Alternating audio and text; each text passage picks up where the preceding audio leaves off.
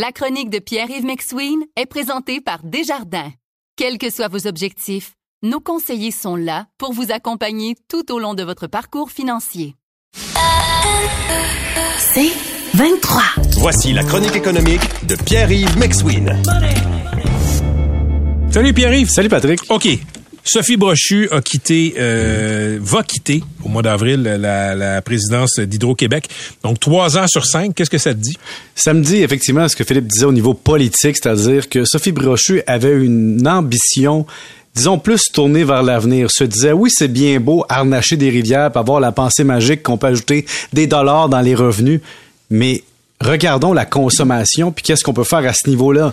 Quand on parle de modulation des tarifs, quand on parle d'arrêter de se mettre à genoux devant des alumineries puis dire on n'est plus à l'époque de Duplessis où est-ce qu'on donnait notre fer en échange des jobs, ben notre hydroélectricité, là, elle se retrouve dans les rapports annuels de compagnies cotées en bourse qui disent oh nous avons des critères ESG, nous respectons l'environnement. ESG, c'est quoi? Au niveau environnemental, social, de la gouvernance, ça permet à des entreprises de rentrer dans des fonds divers et leur permettre d'aller chercher des financement. Mais ça, ça se paye. Alors, si je te donne une, électricité qui est plus verte que du charbon ou que du gaz, tu devrais, comme compagnie, me regarder et dire Hey, tu me donnes un avantage, comme, euh, disons, un restaurant d'autres gastronomies me donne plus qu'un hot dog avec moutarde chou. Et donc, tu devrais payer pour ça. Mais au Québec, on n'est pas habitué de se relever, de se décoller les genoux du plancher, d'être debout puis de dire aux compagnies, vous savez quoi? Vous devriez nous payer. Puis on est prêt à jouer la guerre que Walmart joue avec Mastercard ou Visa. Nous, on va la jouer avec vous. On va vous l'offrir, notre produit, mais vous allez le payer à la juste part. Puis de l'autre côté, on faut regarder aussi nos, nos, nos particuliers. Puis dire, regardez, là, au Canada, vous payez de façon complètement disproportionnée, c'est-à-dire pas cher au niveau personnel. Puis il y a des enjeux d'entretien de barrage. Puis regardez Monsieur Legault dans les yeux puis lui dire, regarde. Donc tu, tu, rebondis sur ce que Philippe ah, évoquait tantôt, c'est-à-dire que d'un côté, tu le gouvernement qui, lui, a des plans euh, qui, qui, qui, vont assurer sa réélection. Des fois, ces plans-là incluent Hydro-Québec. La direction d'Hydro-Québec, eux, l'échéancier, c'est pas quatre ans. Non, pire que ça, la société québécoise. Hydro-Québec, pourquoi j'ai toujours été contre la privatisation, c'est le point suivant on est incapable aujourd'hui de savoir ce que vaut l'énergie dans le futur et combien ça se vaudrait. Donc, on peut bien dire, hey, on pourrait évaluer Hydro-Québec, privatiser ça, puis avoir des revenus tout de suite, puis l'investir, mais cette machine-là, vaut cher à tout jamais pour nous, en tout cas pour une bonne coupe de mm-hmm. décennies. Et ça, c'est non monnayable dans ma tête. Maintenant, sachez qu'à Edmonton, on paye presque 20 cents du kilowattheure au niveau particulier, pendant qu'à Montréal, on paye 7,6 cents. C'est majeur au niveau résidentiel. On a un avantage. Maintenant, est-ce qu'un gouvernement va avoir le, courant de regarder Hydro-Québec puis dire on va avoir une tarification modulaire pour les autos? Par rapport à faire fonctionner la laveuse? Est-ce qu'on va avoir une tarification plus agressive sur le fait de charger plus cher à certains moments de la journée? Est-ce qu'on va commencer à comprendre que c'est un levier majeur d'économie, mais surtout de majeur de négociation? Est-ce qu'on veut avoir des entrepôts de données, de la crypto-monnaie, des alumineries, ou on veut encourager des entreprises comme Qscale sur la rive sud de Québec, à développer quelque chose de nouveau?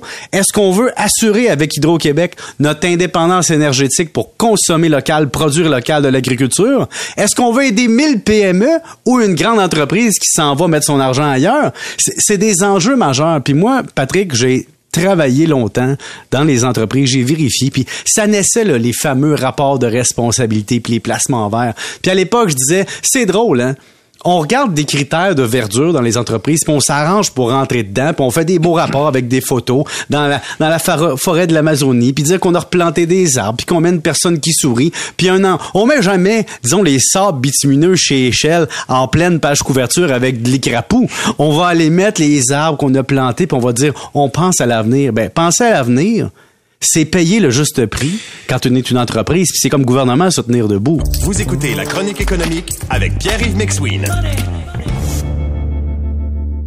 Ici Patrick Marcelet. Dans la deuxième saison de mon balado Relève-toi, je reçois des personnalités d'ici qui ont su se relever après de difficiles épreuves. Cette semaine, Patrick Marcelet reçoit Geneviève Rioux. Il y a tellement eu plus d'hommes qui m'ont tendu la main après ça que d'hommes qui m'ont fait mal dans ma vie. Je veux pas laisser les hommes qui blessent gagner. C'est pas supposé d'arriver une fois, encore moins deux fois. Qui garantit que ça arrivera pas une troisième fois? Relève-toi, disponible dans la section balado du site web de votre station Cogeco Média. Présenté par les Centres de prévention du suicide du Québec. OK, mais, mais quand tu parles du gouvernement qui devrait se tenir debout, je pense aux alumineries qui sont très importantes en région. OK, Côte-Nord, euh, Saguenay, par exemple, ces alumineries sont là pas que pour ça, mais aussi beaucoup parce que on leur donne des tarifs très très euh, concurrentiels en matière d'hydroélectricité. Toi, penses-tu qu'on devrait leur charger le plein tarif? Pas le plein tarif, mais plus cher que maintenant. On devrait leur dire, écoutez, on va renégocier ensemble, c'est belle fun, mais là... Parce qu'il y en a des négos, hein? Il y en a des négos. Tu, sais que les, compagnies là-bas, Rio Tinto, euh, par exemple, pour en nommer juste une, euh, l'argument, c'est toujours le même on va sacrer notre camp, puis euh, tu te débrouilleras avec les 500 jobs euh, qui, vont se perdre dans ce coin-là. C'est vrai, mais de l'autre côté, on pourrait leur dire, ben, votre rapport annuel, la page X, là, vous dites ça, là, quand est-ce que vous allez, vous dites que vous avez de l'énergie verte pour, elle vaut-tu plus cher, cette énergie? Ça vaut-tu plus cher que du charbon? La réponse, c'est oui. Ça vaut-tu plus cher que X? Ça vaut oui. Ah oui, puis on paye nos employés en dollars canadiens. Arrêtez de nous niaiser. Puis on donne des crédits d'impôt à l'investissement. Il y a de quoi faire au Québec avec nous. Arrêtez de jouer avec le fait que, vous faites donc pitié, tu sais. Ça fait des décennies qu'on vous aide. De l'autre côté, Patrick, faut être aussi honnête sur une chose. Faut que notre gouvernement fasse des choix puis il y a une ligne directrice. Présentement, qu'est-ce qui fait en sorte qu'on aide une entreprise? Ou qu'on donne un tarif mm. préférentiel à une entreprise. C'est pas clair. Tu sais, c'est comme quand Investissement Québec investit parfois. Il y a un bras du gouvernement qui dit on veut investir là-dedans. Pourquoi? Pour des raisons de développement économique, mais on n'a pas des critères bien définis. Mais comme société, qu'est-ce qu'on veut? Tu sais, à un moment donné, Patrick, dans un futur pas si loin que ça, tu vas avoir une batterie dans ta chambre mécanique, tu vas avoir une batterie dans ta voiture, tu vas avoir des panneaux solaires sur le toit, puis tu vas devenir en relation avec Hydro-Québec complètement différente. Dans 20 ans, ça se peut que tu vendes ton électricité en partie à Hydro-Québec, que tu emmagasines les périodes de non-pointe, puis que tu utilises ton électricité dans les périodes de pointe. Mais tout ça, faut le prévoir, faut en parler à la population, puis dire, écoutez, là, on a la manique à rénover éventuellement. Beauharnois, une centrale au fil de l'eau. C'est bien beau de dire que c'est beau aujourd'hui, mais on ferait jamais ça aujourd'hui. Aujourd'hui, il faut faire une étude sur les couleuvres, sur les grenouilles, savoir qu'est-ce que ça va être l'impact dans 20 ans, prouver mmh. l'impact, dédommager les Premières Nations, aller vraiment loin. Patrick, je te mets au défi de trouver les travailleurs qu'il faut pour aller faire un nouveau barrage en haut dans le nord du Québec, vraiment haut, puis voir combien ça coûte pour vrai un travailleur de la construction aujourd'hui avec les conditions d'aujourd'hui, le village que tu dois construire, l'expertise que tu dois avoir. Puis c'est plus les petits barrages faciles dans les premiers au niveau de l'ingénierie. Là, on est rendu qu'on a fait les faciles. On va aller plus loin, plus difficile, plus complexe puis plus cher. Est-ce que l'hydroélectricité va être aussi rentable qu'elle l'était dans le passé? C'est ça l'enjeu. Regarde Muscat Falls. C'est un fiasco financier. Est-ce qu'au Québec, on a une pensée magique au niveau de la CAQ de dire qu'on peut construire des barrages un peu facilement? La réponse, c'est non. Et je mais tu as raison, Pierre-Yves, mais je peux pas m'empêcher de penser qu'on soit caquiste, péquiste, libéral, des barrages et tout ce qui vient avec, ça fait partie de l'imaginaire collectif. Politiquement, c'est tentant d'être celui qui va couper le ruban.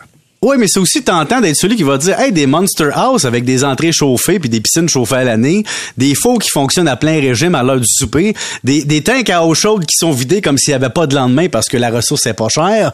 On ne change pas nos comportements au Québec pour une seule raison, c'est que ça coûte pas assez cher pour qu'on le fasse. Maintenant, le grand enjeu, c'est des gens qui vivent dans la précarité d'un logement ou d'une maison mal isolée. Mhm. On veut pas les pénaliser. qui n'ont pas de contrôle là-dessus. Qui n'ont pas de contrôle là-dessus. Mais d'un autre côté, quand tu t'en vas sur centris.ca, tu regardes des maisons de 7-8 millions à vendre qui pourraient loger 23 familles, faudrait qu'à un moment donné, ces gens-là qui ont les moyens, anyway, de gaspiller, mais qui gaspillent aussi de leur portefeuille et de façon proportionnelle à leur surconsommation. Ça prend à un moment donné une politique long terme. Ça prend un Québec qui se tient debout puis qui se dit pas juste je me souviens sur ses plaques mais qui se dit je me souviens du passé, puis je vais me tenir debout, puis on va avoir une valeur collective, on va être une société qui va se dire on a un levier économique, on va s'en servir, mais on le donnera pas. Puis cet avantage-là qui au Québec a été pensé il y a des décennies par nos prédécesseurs, il faut, le, il faut la léguer à nos successeurs, pas juste en ayant dit bon on a créé 100 jobs dans une région à cause d'un entrepôt de données. À demain Pierre. Salut. Salut.